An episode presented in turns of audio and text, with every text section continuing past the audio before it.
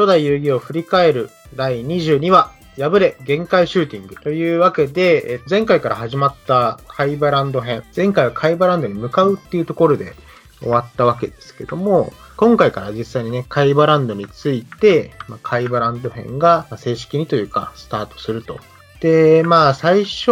は、まだ遊戯たちの姿は映ってなくてですね、まあ、前回囚われたじいちゃんが映って、まあ、会話と、こう、対戦、まあ、実際にデュエルだね、をするっていうところから始まりますと。で、まあ、じいちゃんは、まあ、ここなんだろうな、最初の触りだけ流れる感じなんだけども、えー、じいちゃんはここの中で、まあ、わしには究極のブルーアイズホワイトドラゴンがある。遊戯、お前のことはわしが守る。みたいな感じのところだけ流れて、えー、本編スタートというわけですね。で、このカイバランドっていうのは別にその遊戯たちはじいちゃんを助けるために、まあ、向かってるんだけども、実際には、まあ、アミューズメント施設として、えー、この日にオープンしたので、まあ、普通の一般の人たちもたくさん観客として来てます。そのアナウンスみたいなのが流れて、これからオープニングイベント始めますみたいなことが流される。で、だからまあ普通の観客たちはセレモニーに向かってま移動したりとかするわけだけども、遊戯たちはまあとある会話コーポレーションの人に招かれて、こちらですみたいな感じで招かれて、遊戯、城之内、アンズ、美穂ちゃん、本田の5人は、えー、ある場所に連れて行かれると。連れて行かれた先で、さっきのじいちゃん対会話のところに繋がっていくわけなんだけど、じゃあちょっとこの先、えー、解説お願いしようかな。で、まあ、じいちゃんたちがやってるところに到着して、じいちゃんがブルーアイズを引いたから勝ちだと決め台詞を言ったところで、相葉くんがブルーアイズを召喚したかと思えば、2体召喚と。そして次のターンには3枚目のブルーアイズが召喚されると。そこでじいちゃんが驚愕するわけですね。うん。完全に腰を抜かしたっていう状態だよね。で、また、これは海馬が一番最初遊戯とやって闇のゲームからインスピレーションを受けたんでしょうね。うん。えっと、なんだっけ？バーチャルリアリティ、ね、ああ、そうそう。で、モンスターが実体化して見えると。それもあって、じいちゃんは、まあ、椅子から崩れ落ちてしまうと。まあ、そこでね、じいちゃんは負けて、負けたけど、まあ、遊戯が友達だ、みんなが来てくれたから、助けに来たよ、みたいな形のを見て、じいちゃんが環境して、カードを遊戯に託すんですね。はい、そうですね。で、そんなお涙頂戴なワンシーンをやってると、モニターから会話が話をかけ、じじいを取り戻したければ俺に勝てということで、じいちゃんが落とされると。ここさ、不思議だよね。落とし穴みたいなのが急に開いてさ、ちょうどじいちゃんがいたところだけ穴がポンと開いて、じいちゃんが地下に落ちるっていう。なんかよくこの時代の漫画に多かったよね、こういうの。そうだね。まあでも、この落下の衝撃でじいちゃんよく死ななかったな、怪我しなかったなとは思うけど。いや、きっと地下はマシュマロがいっぱい溜まってた。まあそこでね、デスティーという言葉が出てきて、対決が始まっていくわけだと。このデスティーの T って何の略なんだろうなって俺調べたんだけど、いまいちよくわかんなくて、まあなんとなくタワーなのかなってちょっと憶測はしたんだけど。まあそういう意味じゃ死のタワーっていう形なのかな。なんかほら、一応、この後も出てくるけど、要はフロアを上がっていくみたいな感じじゃない？だから多分そうなのかなって気がしたんだよね。まあまあまあ、じゃあ、この先に行きましょうか。はい。まあ、エレベーターに乗れと言われて乗り、最初のステージへ着くと、うん。まあ、ここでね、タイトルコールのシューティングだと。えー、っと、そうだね。で、えっと、まあ、着いた場所が、まあ、要はなんだろうな。なんか近未来的な建物なんだよね。なんか工場というか、よくある宇宙ステーション的なね。設定はそんな感じだろうね。あ、で、その前に、えっと、ちょっとだけ一応挟んでおくと、ライブ会場的なところのステージに到着して、で、まあさっきも言ったように一般の観客が、まあこれ多分何万っていう観客が集められて、まあ、要は、その中心に遊戯たちが立たされているような状況、まあ、ステージの上に立っているような状況で、まあ、オープニングセレモニーと称して遊戯たちを、まあ、見せ物にして、そこを会話が倒す、まあ、会話というか会話と会話の手下たちが倒すっていうものを流すイベントだと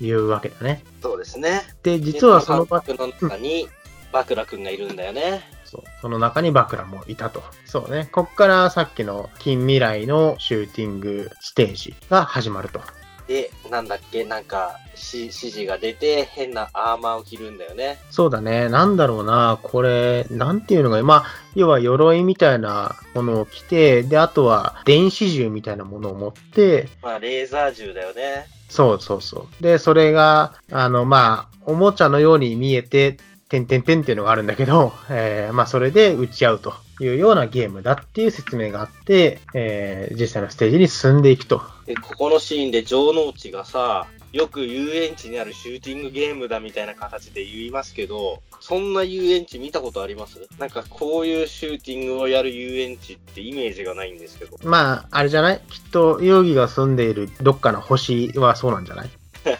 地球かどうかもわかんないから。それは置いといて話を進めていくと、ここでなんだ、対戦相手の説明がされて、まあ、元プロの軍人だと、まあ、絶対に勝ち目がないだろうみたいな中で、勝負が始まっていくと。で、まあ、ね、そんな戦闘の経験もないから、自利品で、とりあえず待って待ってで、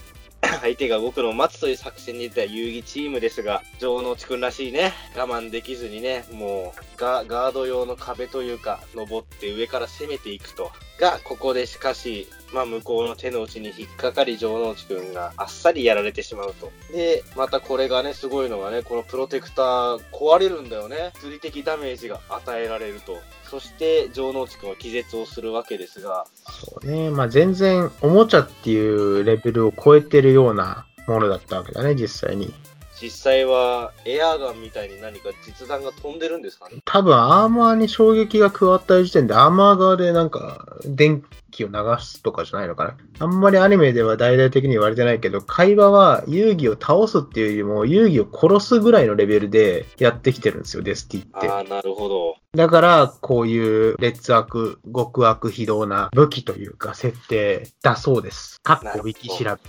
まあ、そこからまあ、戦いが進んでいくわけですが、まあ、やはり動動いたとしてもあれだし、相手の気配がね、全然感じ取れないからということで、待ち伏せ作戦じゃないけど、最初の位置から動かず待ってるわけですが、うん。まあ、気づいたらもう囲まれてしまっていると。で、もう万事休すかと思いきや、で、ここでプロの傭兵集団はあることに気づくと。うん。そういえばあともう一人いたはずだよなと。うん。まあ、ここでまた美穂ちゃんの独自性ですよね。はい。この状況の中眠くなって寝ていたという。そんな中で一人傭兵プロ集団3人と出くわすわけですが、まあ、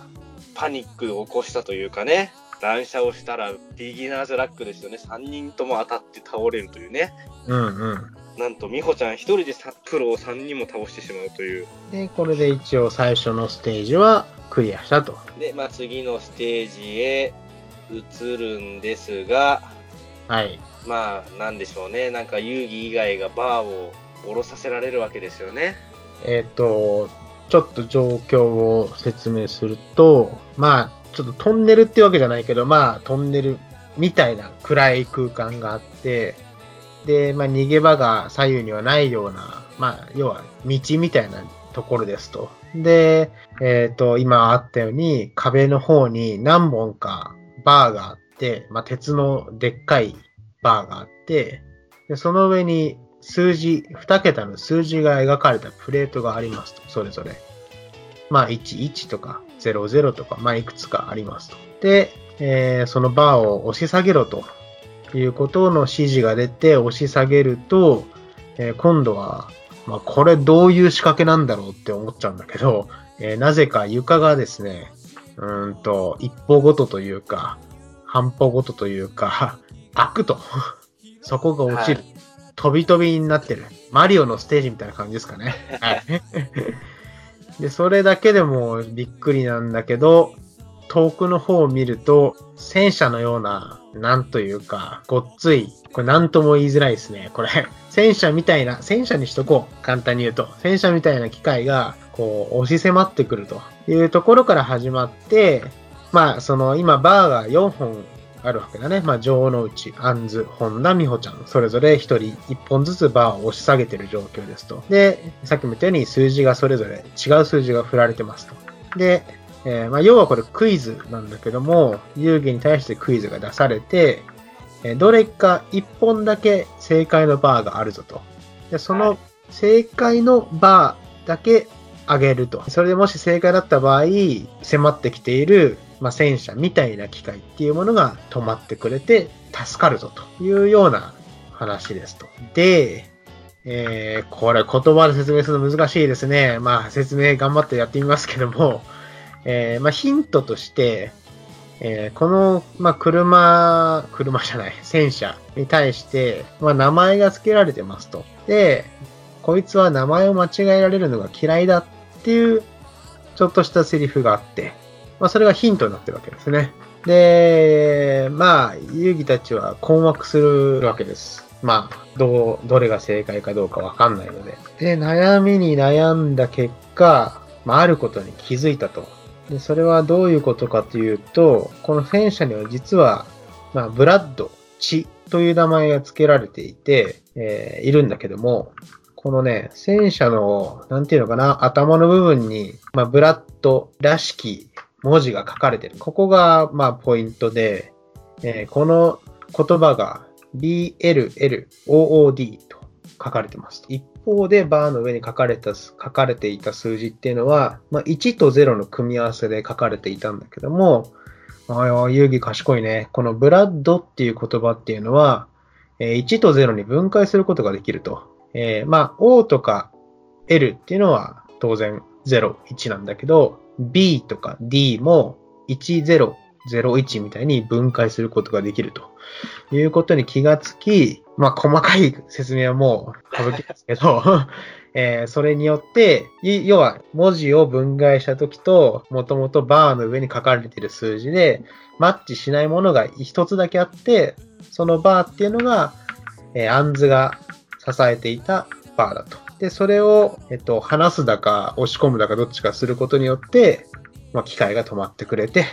クリアと。ちょっと訂正をすると書かれているブラッドという字がどっちの間違いになるのかな？間違い間違い。ねそう。正確には B、L、L1 個だけなんだよ。L1 個だけが正しいんだけど、額の、戦車の額に書かれたのは LL になってるから、LL っていうところが間違いだぞと。つまり LL を示すのは11だから、杏子のところ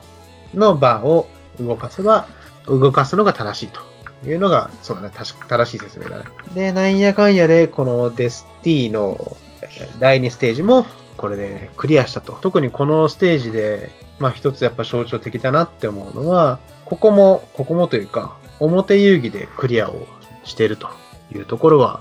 一応やっぱり触れておくべきかなっていう気がしました。はい。じゃあこんな感じで第22話は終わりです。次回第23話、カプモン王頂上決戦